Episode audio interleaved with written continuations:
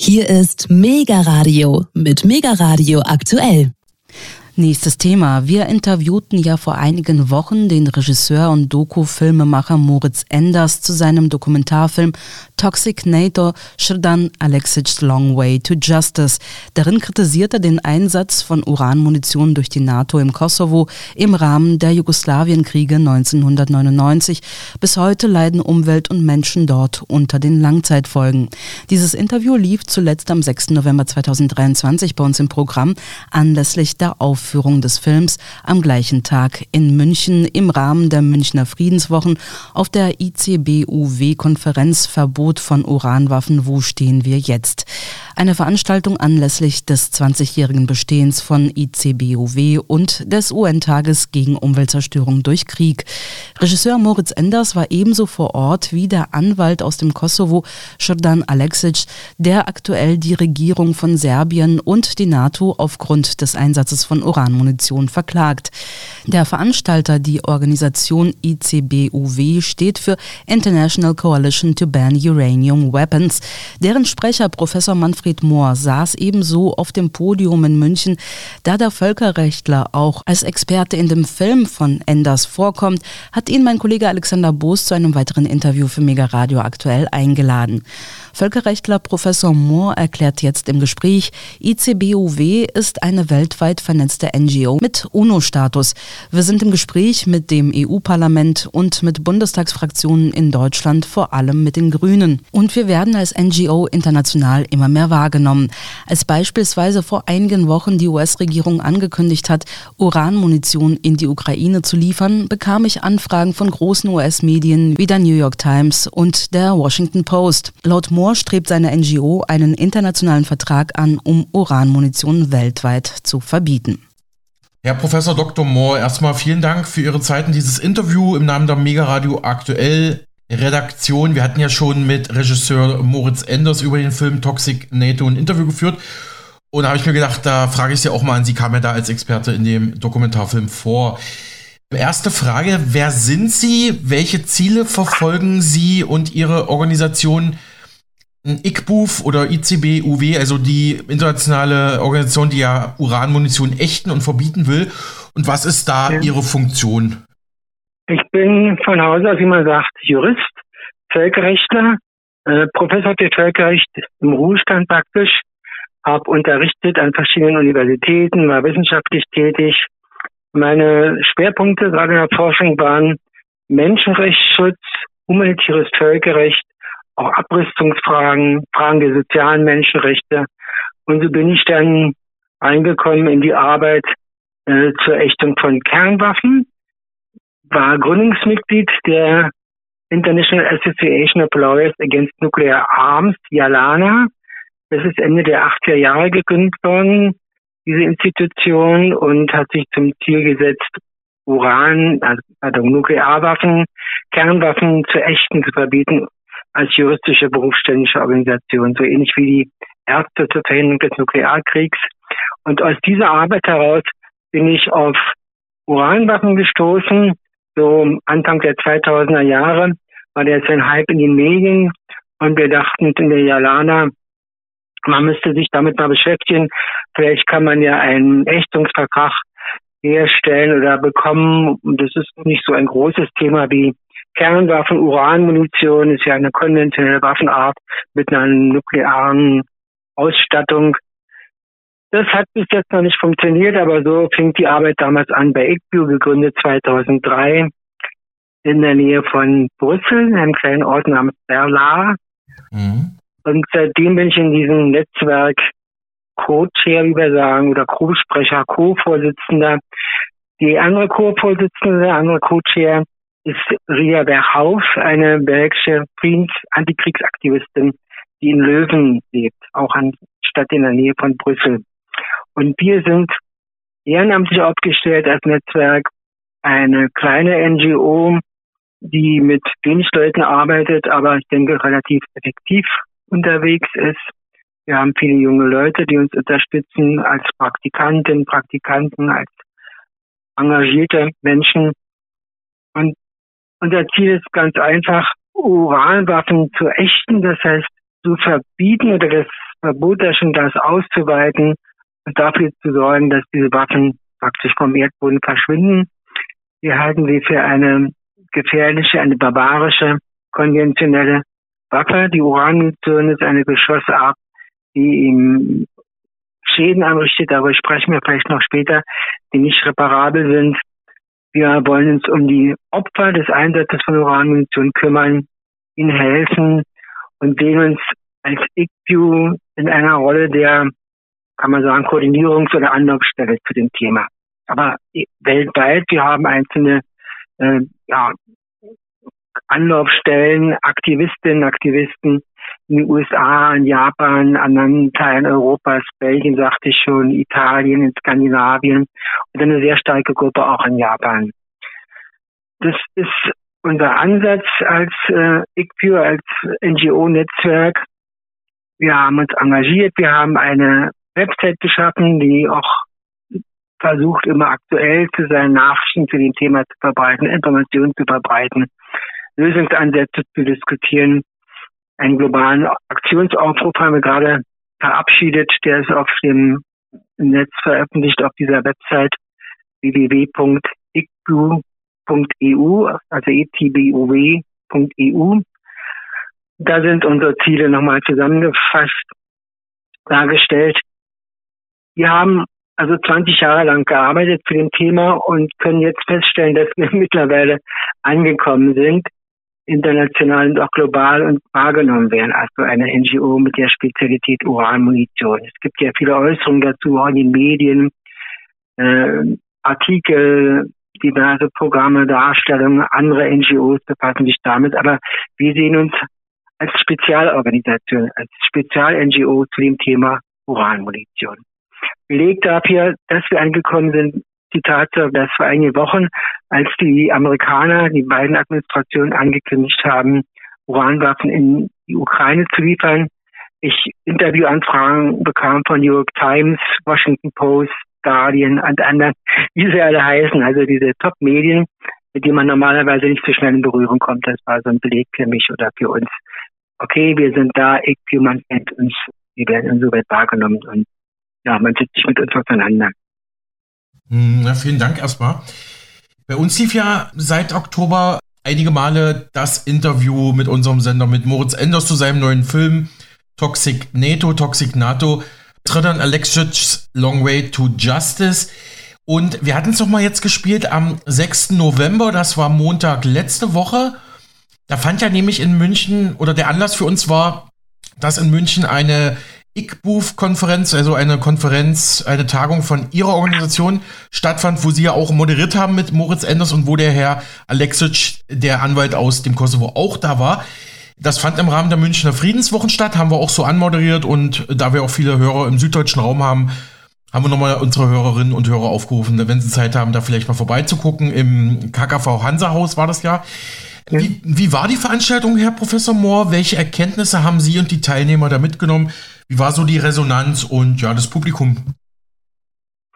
Erstmal vielen Dank, dass Sie den Aufruf verbreitet haben, Herr Boos. Das hat offensichtlich gewirkt. Die Veranstaltung, diese Abendveranstaltung am Montag, den 6. war quasi rammelvoll bis auf den letzten Platz gefüllt, der Saal. Ein sehr interessiertes, sehr waches Publikum, äh, sachkundig zum großen Teil, viele Fragen, die Veranstaltung zog sich über drei Stunden hin, inklusive Filmvorführung. Das zeigt ja, dass großes Interesse vorhanden war. Niemand war müde am Ende. Wir haben dann noch so ein Abschlussfoto gemacht vor unserem ICBO-Banner. Also rundum gelungen. Mit Moritz Enders verstehe ich mich sehr gut. Seit der Filmarbeit auch vorher schon zu dem Thema, wir tauschen uns aus. Er hat sich engagiert eingebracht gab viele Fragen zu seiner Arbeit als Filmemacher und es gab sehr viele Fragen an meinen Freund und Kollegen Ridwan Alexic, der eingeflogen war im letzten Moment. Er ist ja sehr viel beschäftigt, sehr viel unterwegs.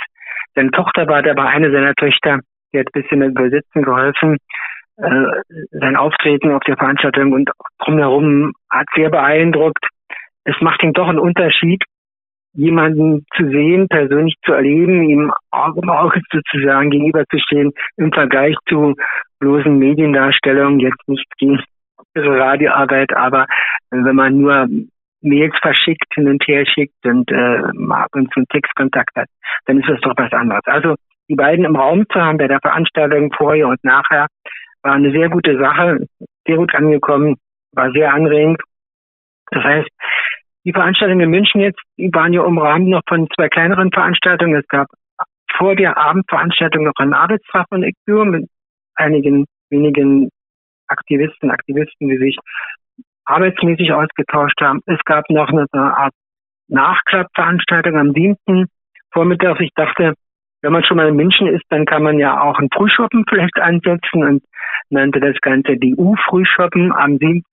Spätvormittag auch gut besucht. Eine kleinere Gruppe von Menschen, die zum Thema zusammenkamen, die sich ausgetauscht haben.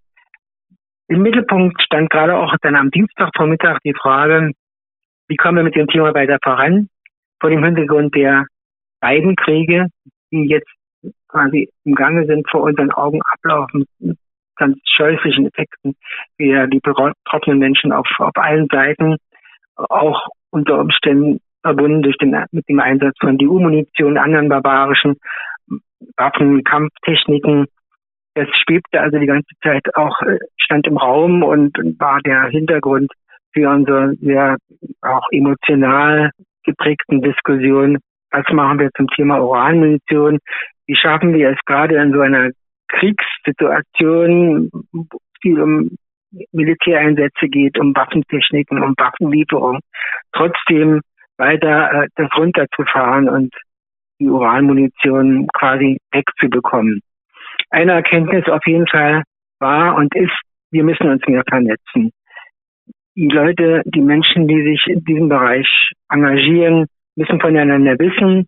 Äh, wenn es ein, zwei sind, die sich irgendwo weltweit damit beschäftigen, dann reicht das nicht. Es ist ein Spezialthema, es verlangt besondere Kenntnisse, besondere Kampagnen, Engagementsformen, EU-Munition. Aber es ist eines, wo sich lohnt, Engagement einzubringen.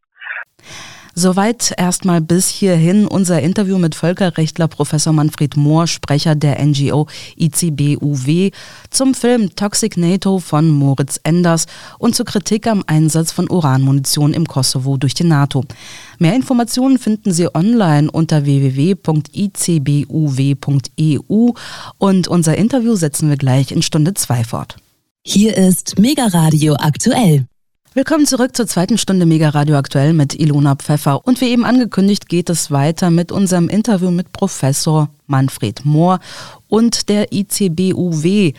Diese hat laut eigener Aussage das Ziel, Uranwaffen und Uranmunition weltweit zu ächten und zu ihrer Beseitigung beizutragen.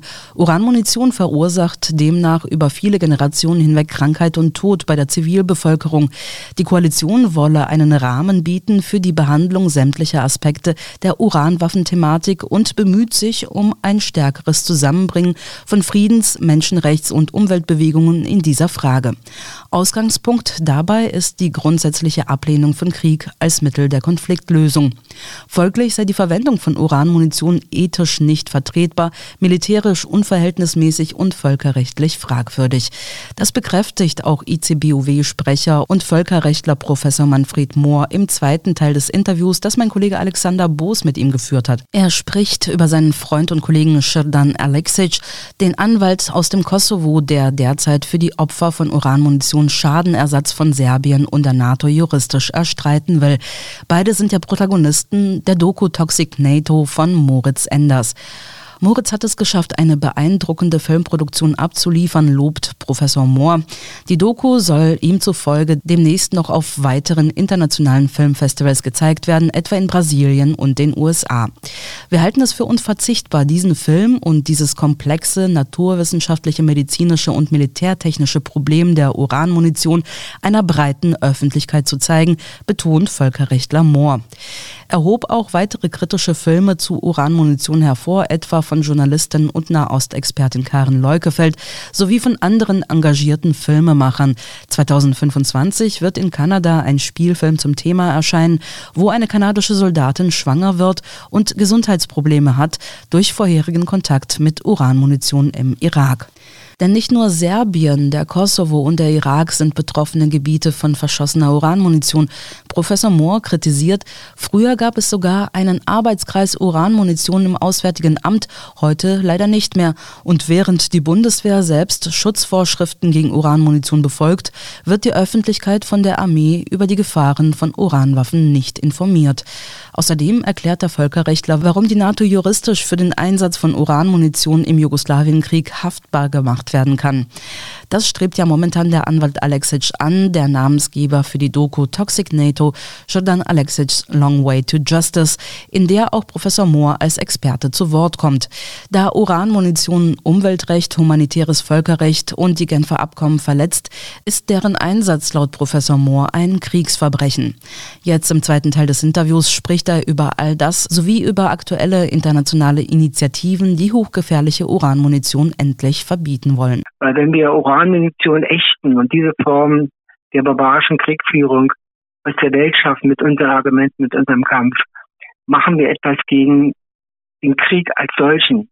Zeigen wir, dass Krieg niemals eine Lösung sein kann für Konflikte über diese Spezialthematik, die Munition. Das wurde klar und die Vernetzung ist vorangegangen. Das ist ein, ein wichtiges Ergebnis dieser Münchner Veranstaltung. Wir haben neue Kontakte, wir haben neue Freundinnen, Freunde gefunden. Es gibt die Idee in München von ICBU eine Art Dependance, eine lokale Gruppe zu etablieren. Das ist also alles sehr positiv und sehr anregend und ja, tut uns gut, dass wir auf diesem Weg vorankommen.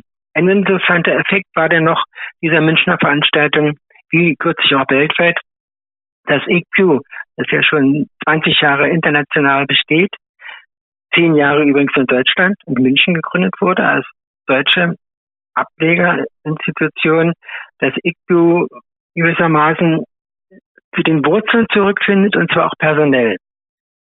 In München war der Effekt, wie wir ihn noch international hatten, dass alte, in Anführungszeichen, Mitstreiterinnen, Mitstreiter wieder sich gezeigt haben, wieder dazugekommen sind in die Gremien, die wir haben. Wir haben so eine Art Steering Group reingehen und uns praktisch bei der Wiederbelebung und Aktivierung helfen. Mhm. Vielleicht so viel zu München, also eine mhm. gelungene Veranstaltung. Wir hatten am Rande ein paar technische Probleme mit Zoom, das kann immer mal passieren, aber äh, das lässt sich reparieren, das nächste Mal besser machen. Äh, jedenfalls unbedingt vor Ort waren das ja sehr gute Treffen und, und sehr beeindruckende Veranstaltungen. Mhm. Genau, Sie hatten es schon angesprochen.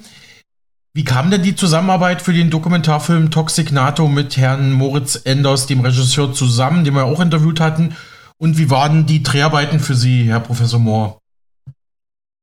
Die Verbindung mit Moritz, mit Moritz Enders geht zurück auf die Symposien, die nicht stattgefunden haben. Nicht ist der Lebens- und Wirkungsort von Sudan Alexic. Er hat da seine Kanzlei, er hat sie auch an anderen Stellen in Serbien, aber nicht ist der Schwerpunkt.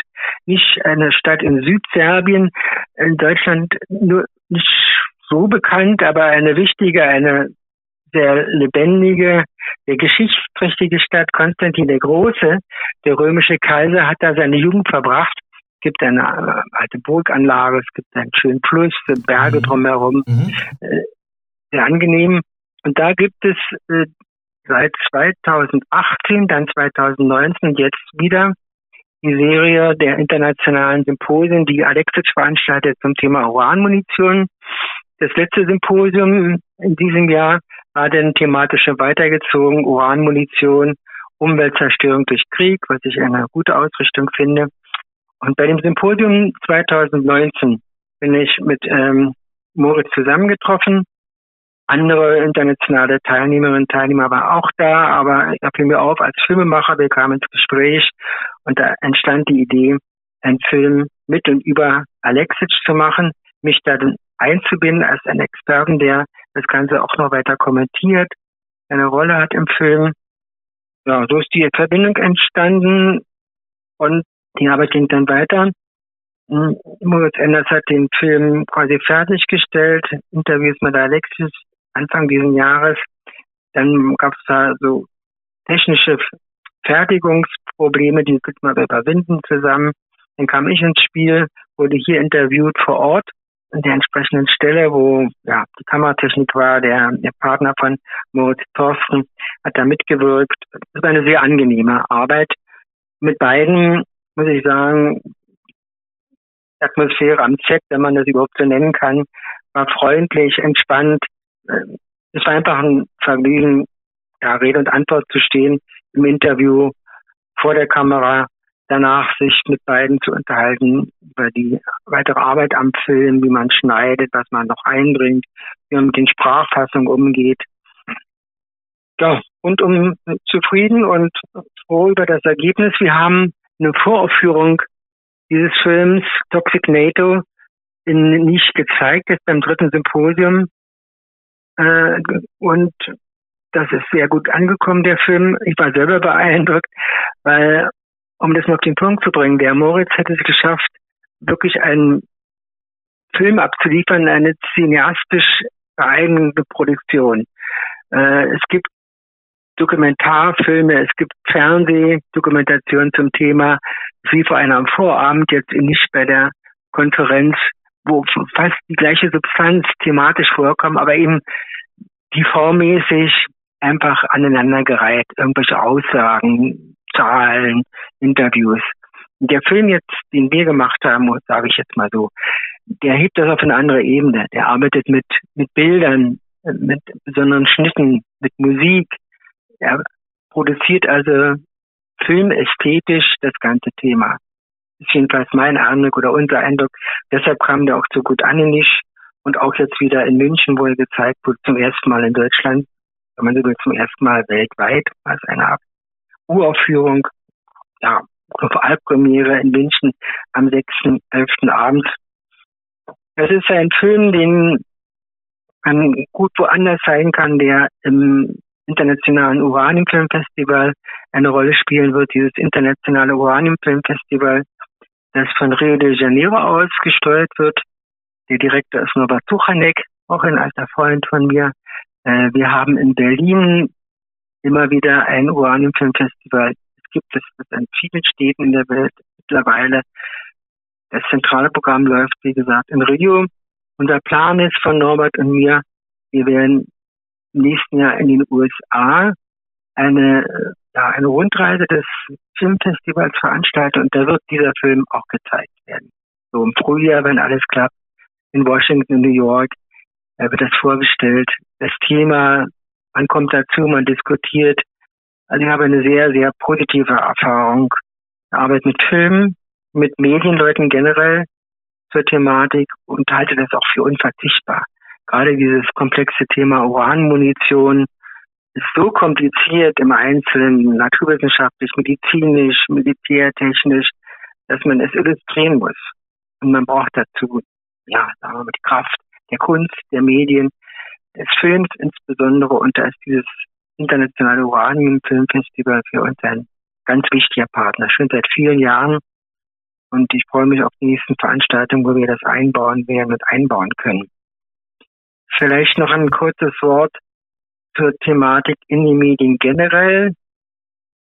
Es wird oft gesagt, das Thema wäre vernachlässigt worden in der letzten Zeit, geradezu unterdrückt und boykottiert und Leute, die sich auch beschäftigen, äh, äh, ja, könnten sich nicht durchsetzen. Ich habe da eine etwas andere Erfahrung. Also auch schon der Film mit dem Moritz Ender zusammen ist ein Gegenbeweis.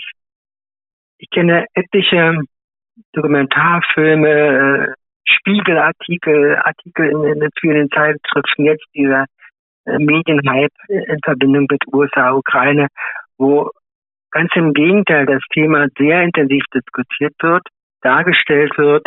Karin Leukefeld, eine bekannte deutsche Dokumentalistin, mhm. auch politisch hoch engagiert, hat zwei ausgezeichnete Filme zum Thema hergestellt. Die sind im deutschen Fernsehen zu den besten Sendezeiten gelaufen. In der ARD. Äh, also manche haben andere Erfahrungen gemacht als von den äh, Kolleginnen und Kollegen im Medienbereich. Aber ich sehe das ein bisschen entspannter und positiver. Nochmal, das Thema ist sehr speziell. Man kann es nicht so leicht erklären, aber es wird nicht unbedingt unterdrückt. Beziehungsweise dank des Engagements von Filmemachern und äh, Leuten aus der Branche ist es immer wieder mal dargestellt worden, sagen wir es so.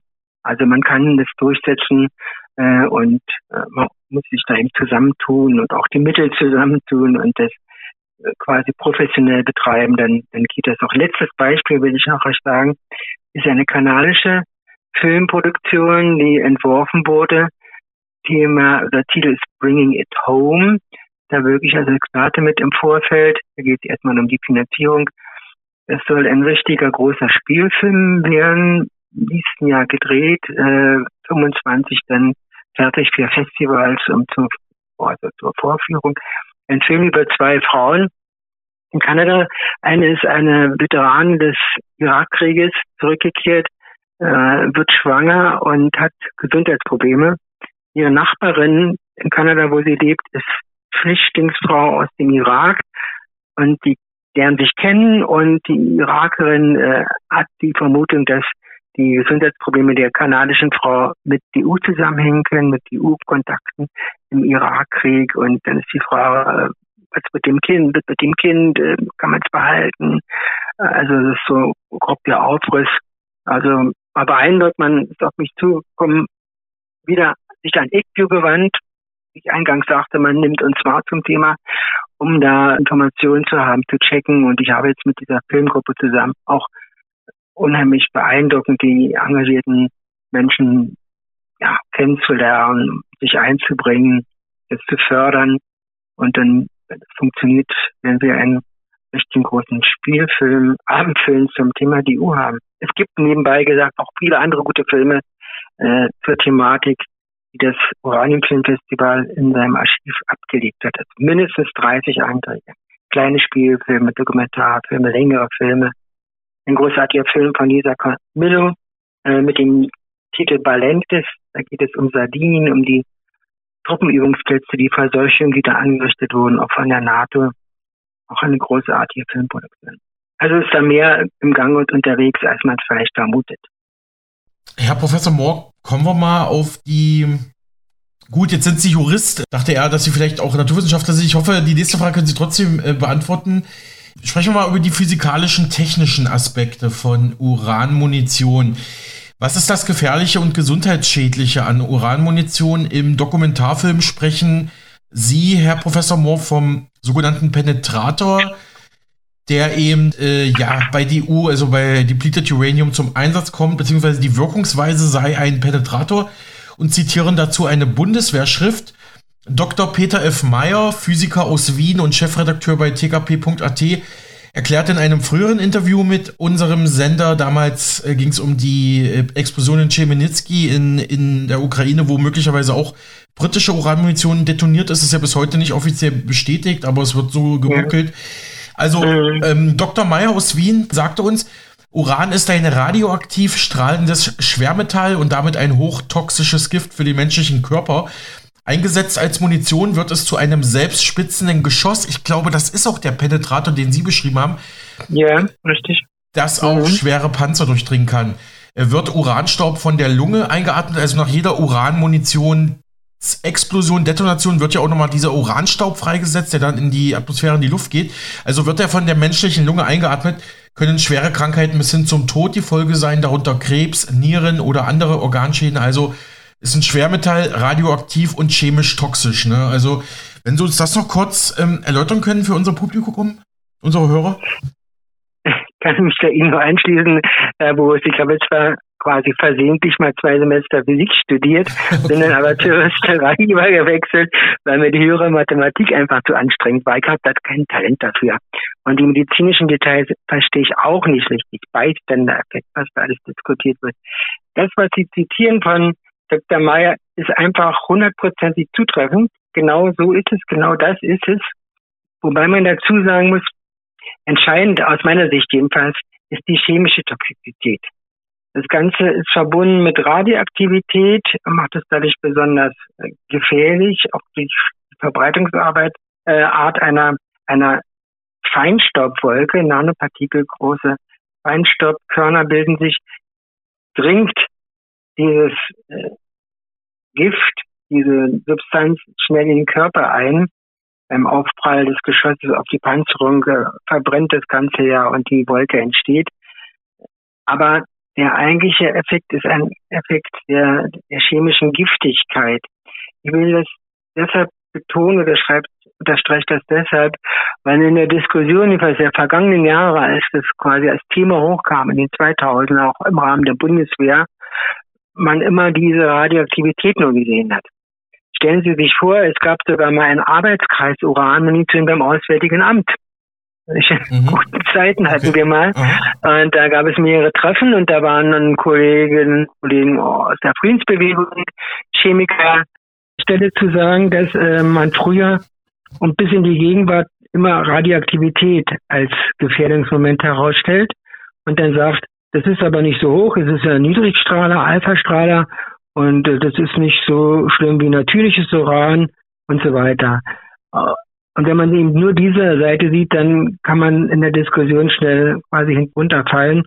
Und selbst die Bundeswehrvertreterinnen und Vertreter haben zu Spitz gesagt, okay, chemische Toxizität haben wir noch gar nicht so richtig gesehen, das muss man wohl mit dazu nehmen. Deshalb ist es wichtig, diese Korrelation zu betonen, wobei sich beide Aspekte gegenseitig verstärken. Aber nur die Radioaktivität zu sehen ist, ist zu wenig. Äh, man muss äh, ja sehen, dass sich das gegenseitig hochschaukelt. Übrigens zitiere ich die Bundeswehrschrift dazu, eine Bundeswehr-Druckschrift, mhm. weil ich damit zeigen will, dass das Militär sehr wohl die Gefährlichkeit von DU und DU-Munition sieht.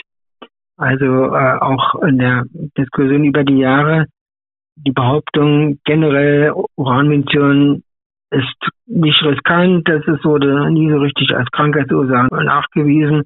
Auf der anderen Seite das Militär, die Bundeswehr, äh, US Army mit detaillierten Schutzvorschriften für den Umgang mit die U-Munition oder die U-Munitionsresten. Also das, das beißt sich an sich äh, ineinander und kann mich an eine Diskussion mit Bundeswehr Menschen erinnern, die dann gesagt haben, äh, uns war das eigentlich alles klar und äh, das war auch praktisch äh, intern dann so weitergelaufen mit den Schutzvorschriften.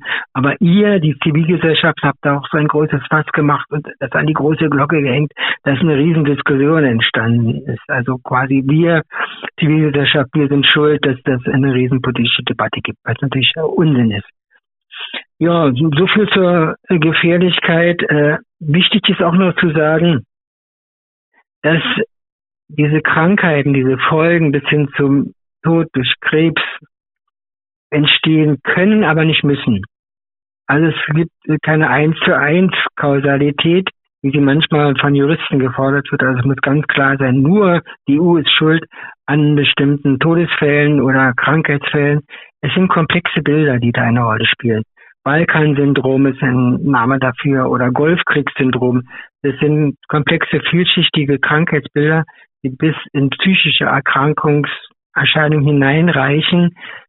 Das heißt, man weiß ja auch, die modernen Kriege, der Krieg in Gaza, jetzt der Krieg in der Ukraine, sind hochtoxisch. Da sind so viele Gifte im Einsatz, äh, bis hin zu Panzerbenzinresten, weiß der Teufel, äh, weißer Phosphor, verschossen alles Mögliche wirkt zusammen auf den Körper und führt zu diesen Erscheinungen. Und die EU ist dann unter Umständen nur ein Baustein in dem ganzen System, aber spielt auch eine Rolle. Und wir wollen das wegbekommen. Das heißt auch, dass wir mit Übertreibung vorsichtig sein müssen. Ich sagte, es entsteht diese Staubwolke, die verbreitet sich äh, auch über die Gefechtsfelder hinaus, äh, lagert sich im Boden ab, im Trinkwasser, führt zu möglichen Vergiftungserscheinungen, hat auch die UNO-Umweltorganisation UNEP, das UNO-Umweltprogramm, so festgestellt, mit Warnvorschriften versehen. Aber es muss nicht dazu kommen. Und es ist vor allem übertrieben zu sagen, jetzt wird eine riesen EU-Wolke um die Welt wabern oder mindestens Europa betreffen, weil da in der Ukraine möglicherweise ein EU-Munitionslager in die Luft geflogen ist. Davon haben Sie ja gesprochen. Wir haben da keine verifizierbaren Daten, wir sind da sehr skeptisch. Aber nehmen wir das mal an, dann betrifft das aber die Region. Ich habe Anrufe bekommen von besorgten Bürgerinnen und Bürgern in Niedersachsen, sagen Mama oder aus irgendwelchen Teilen Deutschlands, können wir nach diesem angeblichen Demunitionsunfall in der Ukraine überhaupt noch das Haus verlassen? Oder werden wir vergiftet, sobald es regnet? Oder können unsere Kinder noch in sardinischen Gewässern baden, weil da die Übungsplätze sind? Das ist alles ein bisschen weit hergeholt. Also wenn wir uns mit die EU beschäftigen und mit der Munition und die echten weghaben wollen, dann sollten wir auch möglichst konkret argumentieren und uns mit den überprüfbaren Tatsachen beschäftigen. Übertreibungen helfen da nicht weiter. Also die Idee der um die Welt wabernden die U-Wolke, die Millionen Menschen tötet, äh, ist einfach, stimmt nicht. Und es gibt so viele äh, Hotspots, Plätze, wo wirklich die Munition niedergegangen ist und alles vergiftet ist und hunderte, tausende von Menschen betroffen sind, krank werden wie in Südserbien oder im Kosovo oder im Irak, darunter leiden, die Umwelt äh, geschädigt ist. Sich damit zu beschäftigen reicht. Man muss das Bild nicht verzerren und, und überbetonen. Das bringt gar nichts. Mhm. Vielleicht kann ich dazu noch sagen, dass überhaupt mhm. äh, die, die thematik sehr stark mit der Umwelt Thematik verbunden ist. Wir haben ja den 6. November bewusst gewählt für die München-Veranstaltung, weil es auch der UNO-Tag gegen Umweltzerstörung durch Krieg ist. Jedes Jahr gibt es diesen UNO-Tag und äh, seit Jahren auch in Verbindung mit der EU-Diskussion gibt es einen internationalen Diskurs, Diskurs, der immer mehr in die Richtung geht. Umweltzerstörung durch Kriegshandlungen, was kann man dagegen tun? Gibt es da Normen, die man formulieren kann? Es gibt eine Kommission für Völkerrecht bei der UNO, International Law Commission, die hat vor ungefähr zwei Jahren Prinzipien verabschiedet, Entwurfsprinzipien, wie man sagt, zu Umweltschutz in bewaffneten Konflikten. Genau das ist unser Punkt, das ist der Hintergrund für unsere Diskussion. Es ist also so eine Art Einbettung der EU-Thematik in die größere Thematik Umwelt und Krieg vorhanden und dass die Umwelt leidet, auch in den gegenwärtigen furchtbaren Kriegen. Gaza, Ukraine ist offensichtlich. Umwelt und Menschen gleichermaßen. Mhm. Im Film Toxic NATO von Moritz Enders sagen Sie, Herr Professor Mohr, in dem Krieg der NATO gegen Ex-Jugoslawien, speziell gegen Serbien 1999, wurde tonnenweise Uranmunition verschossen und eingesetzt. Es ist die Rede von Dutzenden von Tonnen, die, also DU-Tonnen, die zum Einsatz kamen. Das hat dazu geführt, dass diese Gebiete in Südserbien und besonders stark im Kosovo verstrahlt sind, wo die Geschosse gelandet sind und ihre chemische Giftigkeit entfalten konnten. Jetzt kommt das wahrscheinlich auch für Sie als Völkerrechtler relevante und das, was, was ich auch erfragen wollte. Diese Einsatzformeln, die die NATO damals praktiziert haben, sind völkerrechtlich nicht akzeptabel. Das heißt, die NATO hat in dieser Hinsicht Kriegsverbrechen begangen. Ähm, ja, wenn Sie das nochmal für unsere Hörerschaft und unseren Sender kommentieren könnten, Herr Professor Mohr? Gerne. Also das fängt damit an, dass man erklären muss, warum die NATO äh, da juristisch betrachtet werden muss und kann und haftbar gemacht werden kann. Versucht das auch im Film nochmal zu erläutern, äh, im weiteren Verlauf des Interviews, nämlich der Gestalt, dass die NATO ein Völkerrechtssubjekt ist, das heißt Träger von Recht und Pflichten nach dem Völkerrecht. Äh, die einzelnen NATO-Mitgliedstaaten treten hinter dieser Völkerrechtssubjektivität zurück. Die handeln zwar wie äh, im, Jugoslawien oder im Serbienkrieg, indem sie die Flugzeuge einsetzen, das waren meistens amerikanische Flugzeuge, die die Waffen verschossen haben, diese Munition eingesetzt haben, aber rechtlich gesehen Handlungsträger und Verantwortungsträger ist dann die NATO als zwischenstaatliche internationale Organisation. Äh, man kann ja von der NATO halten, was man will, und es gibt die Bewegung No NATO, die auch eine große Rolle spielt äh, als Partner von ICBU, aber äh, es gibt sie nun mal, die NATO, und solange sie existiert, hat sie diese rechtliche Komponente für ihr Handeln, muss dafür einstehen. Dazu kommt noch, dass die NATO selber sagt, sie würde sich um Umweltschutzstandards kümmern. Es gibt Riesenprogramme jetzt auch in Verbindung mit dem Klimagipfel, der ansteht, wo die NATO bekundet, sie würde äh, Umweltstandards berücksichtigen, die Bewaffnung würde sauberer werden und sie nehmen das alles sehr ernst. Und da ist meine Ansicht auch taktisch zu sagen oder einer politischen Arbeit, okay, NATO, äh, dann haltet euch auch bitte daran. Dann nehmt das selber ernst, was ihr verkündet. Also nicht gleich sagen, ihr müsst jetzt weg, sondern erstmal sie festnageln bei diesen Standards und Verpflichtungen. Was ist das mit den Verpflichtungen? Die kommen im Wesentlichen aus dem humanitären Völkerrecht, Kriegsvölkerrecht, äh, Genfer Abkommen, Zusatzabkommen zu den Genfer Abkommen, das sind die wesentlichen Quellen. Und nach dem humanitären Völkerrecht ist die DU-Munition, sind Uranwaffen indiscriminate weapons. Das heißt, es ist eine Waffen- oder Kriegstechnik, die nicht unterscheiden kann letztlich zwischen kriegführenden Soldaten, zwischen Kommandanten und der Zivilbevölkerung oder zivilen Objekten, zivilen Zielen. Dieses Unterscheidungsgebot ist die Seele des Kriegsvölkerrechts, kann man sagen, der, der Ausgangspunkt dieses ganzen Rechtsgebiets. Und wenn der zentrale Gesichtspunkt dieser Diskriminierung oder der, der Unterscheidung, Unterscheidbarkeit nicht eingehalten wird, dann ist es eine illegale, eine, eine rechtswidrige Waffe oder ihre Einsatzform äh, ist nicht akzeptabel. Dazu kommt, dass das humanitäre Völkerrecht mittlerweile auch Umweltschutznormen hat, Standards hat, äh, schwerwiegender, langanhaltender, langanhaltender Schaden zu vermeiden, aber auch kleinere Schäden unterhalb dieser großen Schwelle sind nicht hinnehmbar nach dem humanitären Völkerrecht. Das heißt, der Einsatz von Uranwaffen, von DU-Munition ist schon heute nach dem geltenden humanitären Völkerrecht illegal und verboten. Übrigens sind die U-Waffen aber dann auch keine Giftwaffen. Wenn wir über Toxizität sprachen, könnte man ja annehmen, okay, das ist eine, eine Giftwaffe, eine vergiftete Waffe oder Giftgas. Dann wäre ein Verbot ja sehr leicht zu formulieren. Äh, das ist aber nicht der Fall, weil Giftwaffen sind nur die, die bewusst Giftwirkung zum Töten von Menschen einsetzen. Das macht die Uranmunition nicht. Das ist ein Effekt der Uranwaffe, diese Giftigkeit, aber die Zielstellung selber ist, Panzerung zu durchbrechen mit einem speziellen Geschoss. Zurück zu der Illegalität. Also, wie ich gesagt habe, eine unterschiedslos wirkende Waffe, eine besonders grausame Waffe, eine umweltschädliche Waffe, man darf sie nicht einsetzen. Das heißt, humanitäres Völkerrecht wird verletzt, die Genfer Abkommen werden verletzt und wenn sie schwerwiegend verletzt werden, und das kann man hier annehmen, dann ist das automatisch ein Kriegsverbrechen. So sind Kriegsverbrechen definiert.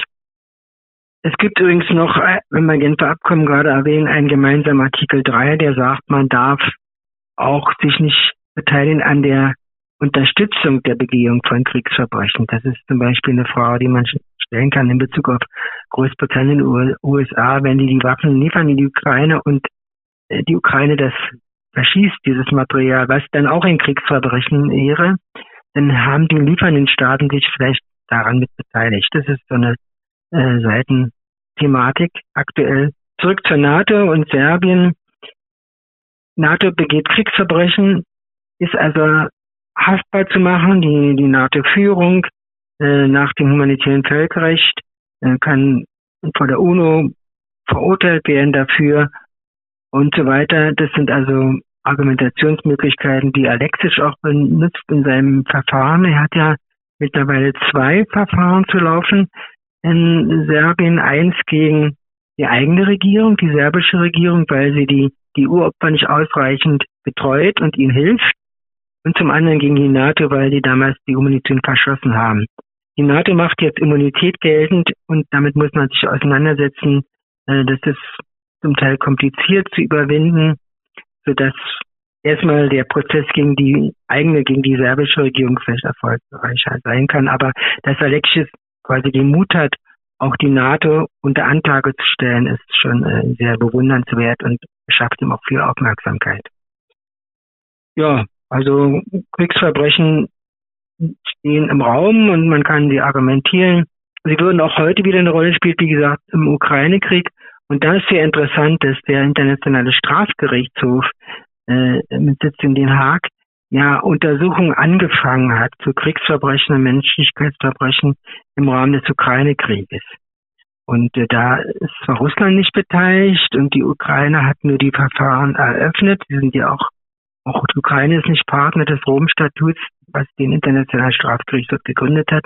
Aber freigegeben ist die Untersuchung von Kriegsverbrechen, Menschlichkeitsverbrechen auf dem Territorium der gesamten Ukraine oder auf dem gesamten ukrainischen Gebiet, was also das Kriegsgebiet jetzt im großen Teil ja ist, und ohne zeitliche Beschränkung. Also nach oben sind die Untersuchungen offen.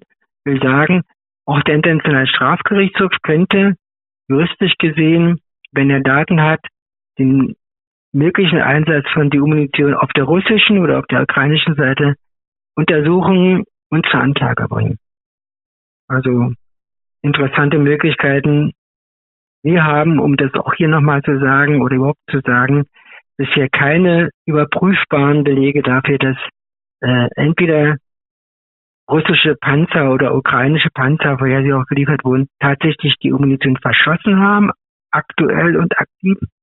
Die Munition ist da, das wissen wir. Die russische Seite hat das aufgrund der Panzerentwicklung. Wir haben auch die Bezeichnung der Geschosse da. Sie haben auch Alternativmunition, äh, das russische Militär. Auf der anderen Seite sind die westlichen Waffenlieferungen ja zum Teil schon angekommen von britischer Seite. Schar-Munition mit dem Challenger britischen Panzer verbunden ist vor Ort. Die amerikanische Munition wird kommen mit den Abrams Tanks. Also äh, potenziell steht die Frage im Raum auch beim aktuellen ukrainischen Krieg. Und dann wäre das auch eine Kriegsverbrechensthematik. Hm. Ich schließe gleich mal eine völkerrechtliche Frage an. Ähm, Herr Professor Mohr, wie kann denn ganz praktisch Uranmunition geächtet und verboten werden, am besten gleich international, weil das ja alle Staaten oder zumindest alle UNO-Staaten mitmachen. Ähm, und ähm, zweite Teilfrage, gibt es denn aktuell schon in der internationalen Politik, in der Weltpolitik irgendwelche konkreten Ansätze, Initiativen, dass man wirklich Uranmunition, Sie haben es gerade gesagt, auch der Einsatz jetzt zum Beispiel im Ukraine-Krieg, wobei es ja nicht die einzige äh, ähm, toxische Waffe, die da eingesetzt wird, haben Sie ja vorhin auch schon gesagt, aber ja. mal bei den Uranmunition bleiben. Ja, und dritte Teilfrage dazu, welche Rolle könnte die Ihre Organisation, die ICBUF, äh, dabei spielen? Ne?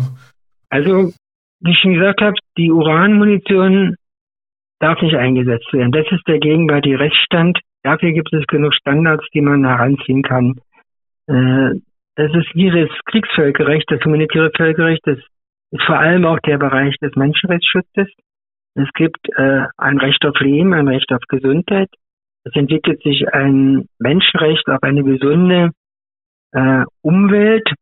Das alles würde verletzt werden, wenn man Uranmunition verschießt und Opfer da sind. Von daher hatte Alexis auch zu Recht, das war übrigens eine Empfehlung von ICTU und von mir, auch das UNO-Menschenrechtsschutzsystem aktiviert.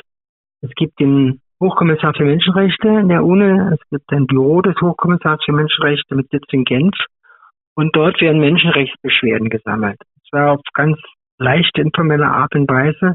Jeder Mann oder jede Organisation oder jeder Anwalt, der Menschenrechtsverletzungen sieht oder erleidet und davon weiß, kann dieses Büro informieren auf elektronischen Wege. Es gibt Fragebögen, die man einfach ausfüllt, den Knopf drückt und abschickt. Das ist also ein Verfahren, was, was leicht zu praktizieren ist und was neben den Gerichtsverfahren, was Alexis betreibt oder andere betreiben könnten, äh, sehr viel kostengünstiger ist und äh, ja, aber auch informell nur abläuft.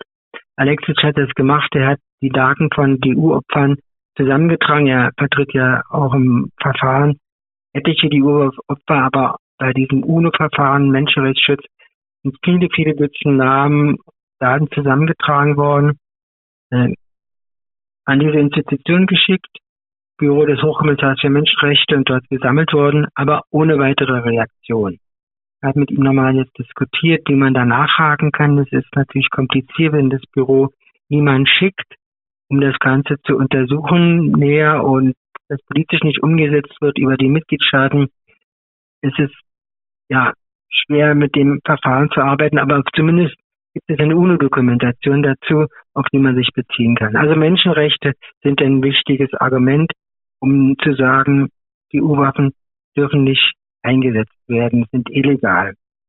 Der dritte Bereich, Kriegsvölkerrecht, Menschenrechtsschutz, ist Umweltrecht weil Umweltrecht gilt auch im Krieg und nach dem Krieg.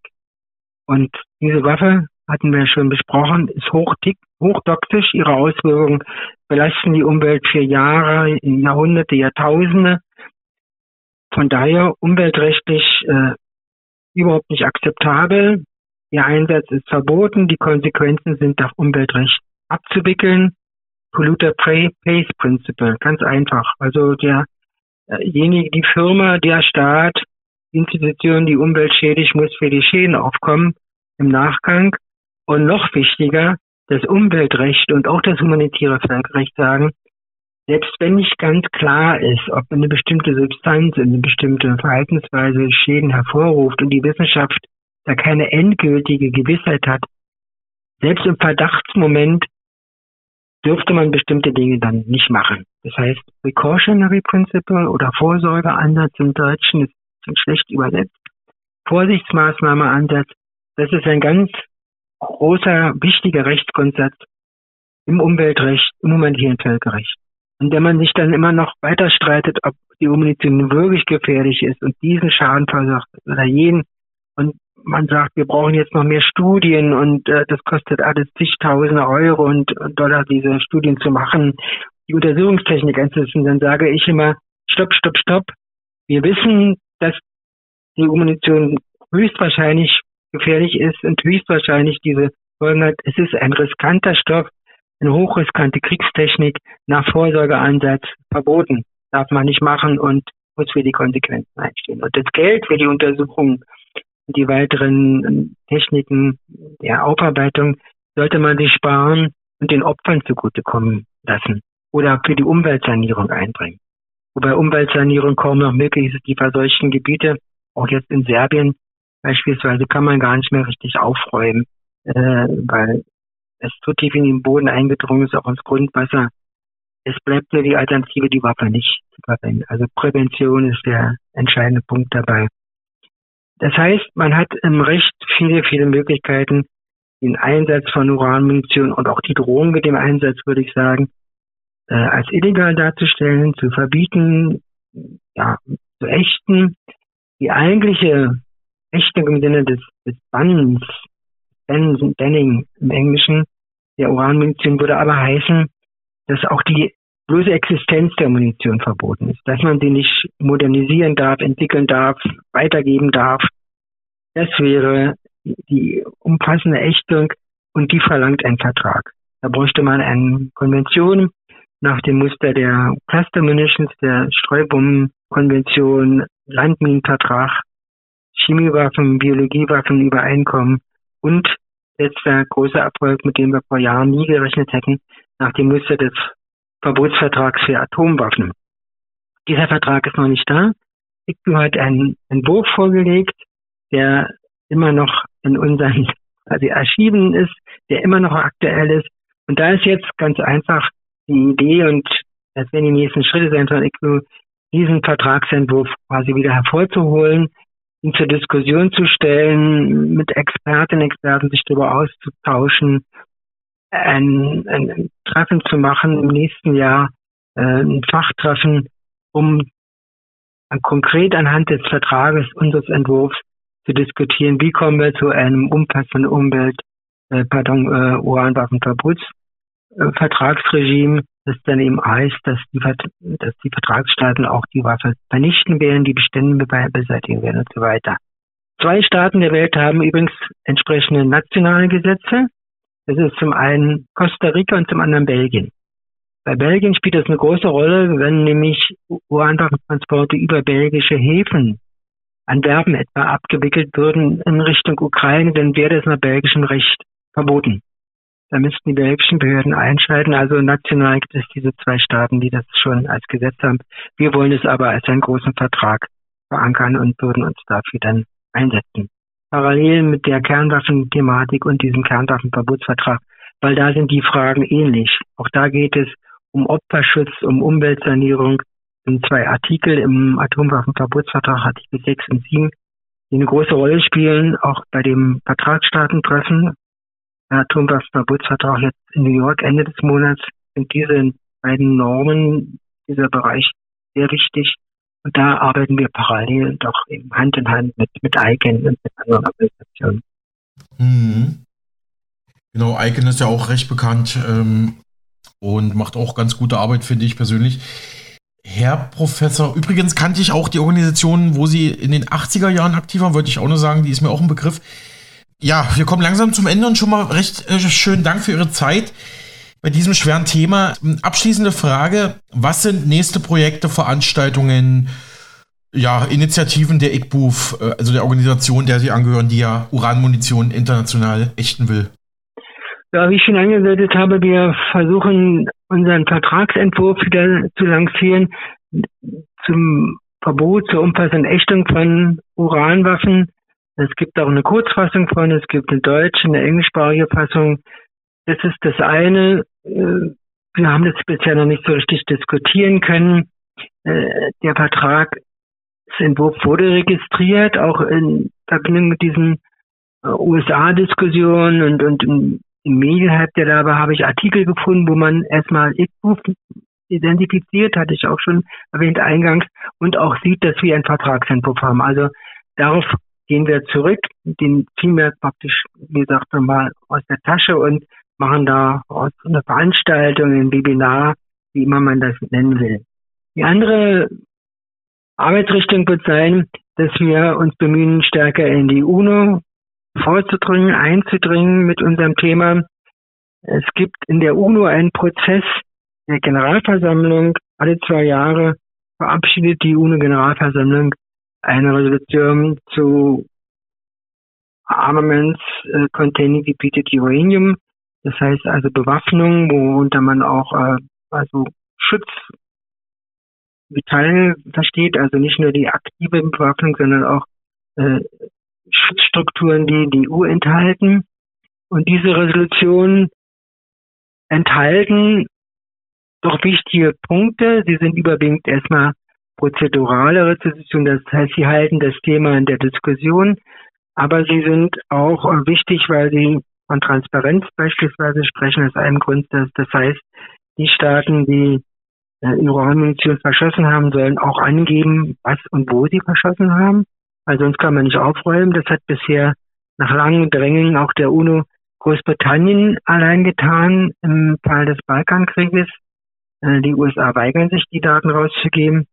Der andere Grundsatz äh, ist ganz wichtig, man soll den betroffenen Regionen helfen. Die sind meist so arm und schwach und unterentwickelt, dass sie aus eigener Kraft das nicht schaffen, wie im Nahen Osten, wie auch äh, in Südserbien, Kosovo, wo das Gesundheitssystem Schwierigkeiten hat, also wirklich die Menschen zu erreichen und unbedingt Hilfe auch eingebracht werden muss. Äh, natürlich würden zuerst die Uranmünzen verschließenden Staaten da in der Pflicht sein, aber wenn die das nicht machen, dann die internationale Gemeinschaft oder andere Staaten oder durch Hilfsfonds. Das ist der zweite Grundsatz dieser Generalversammlungsresolution. Der dritte, auch sehr wichtig, hat ihn schon erwähnt, Vorsorgeprinzip. Man nimmt direkt Bezug auf den Precautionary Approach, dieses Vorsorge- oder Vorsichtsmaßnahmen Prinzip und erwähnt es in den UNO-Texten. Und in diesem Prozess versuchen wir als ICBU reinzukommen als NGO. Äh, ICBU hat einen UNO-Status.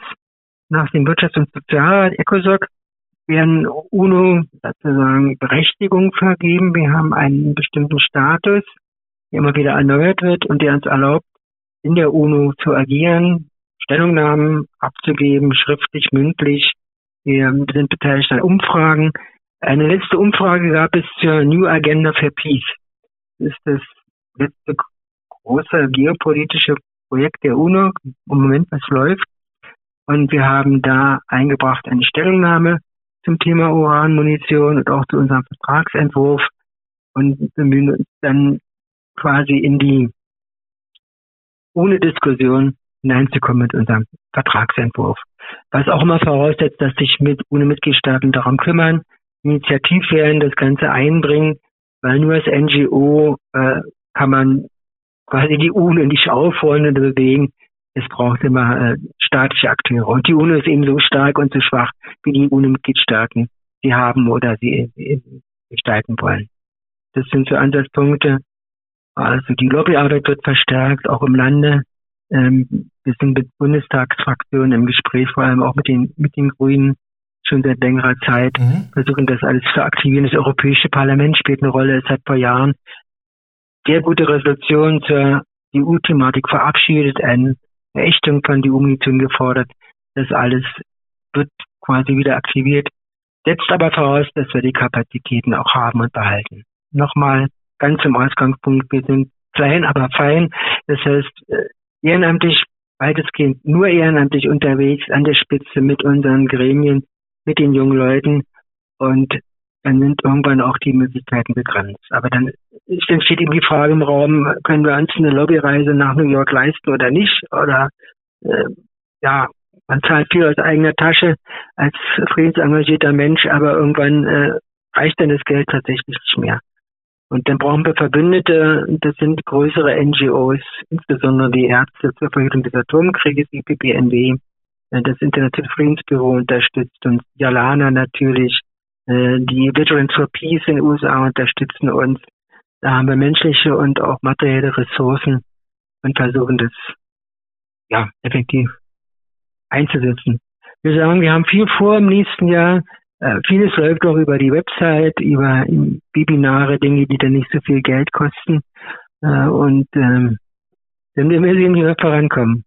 Wir bleiben aber optimistisch und denken, irgendwann ist das Thema auch erledigt und ist die Waffe tatsächlich verschwunden. Im Moment sieht es nicht so aus.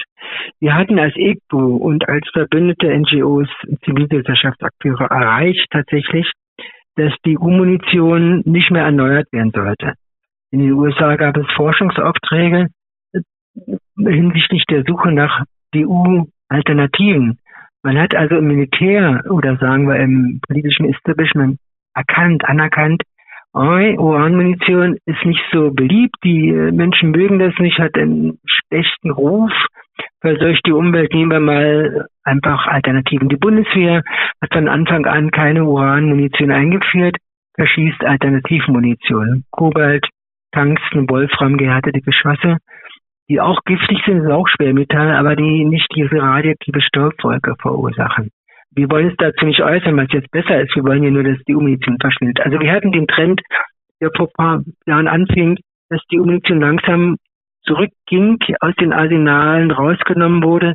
Die Briten haben ihre Uranmunition nicht mehr erneuert, nicht mehr modernisiert und schicken jetzt praktisch ihre Altbestände in die Ukraine, kann man sagen. Auch eine sehr äh, zynische Verhaltensweise, rücksichtslos. Dieser Prozess ist jetzt leider etwas gestoppt. Also ich hoffe, dass er nicht umgedreht wurde. In Verbindung mit dem Ukraine-Krieg äh, stehen die Waffenfragen teilweise ja neu. Das gleiche auf Cluster Munitions wie die Streumunition, wo man einfach denkt, man kann dem Opfer der russischen Aggression der ukrainischen Seite liefern, was man will, das ist alles okay. Hauptsache es knallt und schießt und, und, und zerstört und ist effizient. Das ist falsch. Das ist eben eine Verhaltensweise, die wir kritisieren, die, die illegal ist, weil Selbstverteidigung hin oder her, auch der, der in Selbstverteidigung handelt, für den man auch Sympathie hat, für die ukrainische Seite äh, ich Sympathie habe und auch völkerrechtlich das eigentlich klar sehe, auch diese sich verteidigende Seite muss das humanitäre Völkerrecht achten. Das Gleiche gilt für den Gaza-Krieg, der ausgebrochen ist. Gibt es klare Maßstäbe und Vorgaben, die für beide Seiten da sind und, und auch von IGBO aus in beide Richtungen, in alle Richtungen angeprangert werden und äh, zur Sprache gebracht werden. Das ist das, was quasi die Ausrufung des Krieges verhindern soll. Das ist die Idee vom humanitären Völkerrecht, dass der Krieg nicht ausufert und quasi zu barbarisch abläuft. Krieg ist immer schlimm. Schießen ist schlimm, wenn Menschen getötet werden, ist furchtbar, die Umwelt geschädigt wird, aber bestimmte Auswüchse, und das ist die Entwicklung der Genfer Abkommen, sollte man abschneiden. Das ist auch die Idee des Roten Kreuzes. Ich war jahrzehntelang äh, mit dem Roten Kreuz verbunden, bin es immer noch, habe mich da engagiert für Genfer Abkommen, mhm. für die Verbreitung der Prinzipien. Da ist irgendwo der, äh, der Krieg praktisch äh, in Frage zu stellen, beginnend damit, dass man sagt, das, was besonders schlimm ist im Krieg als Waffe, als Kriegstechnik. Damit muss man anfangen und das muss man abschneiden, das muss man verbieten und dann den Krieg ganz und gar aufrollen und unter Ächtung stellen. Ja, ja wunderbar, Herr Professor Mohr. So, mit einem positiven, ja. war jetzt auch ein positives äh, Ende, so mit einem guten Schlusswort. Können wir so stehen lassen, ne?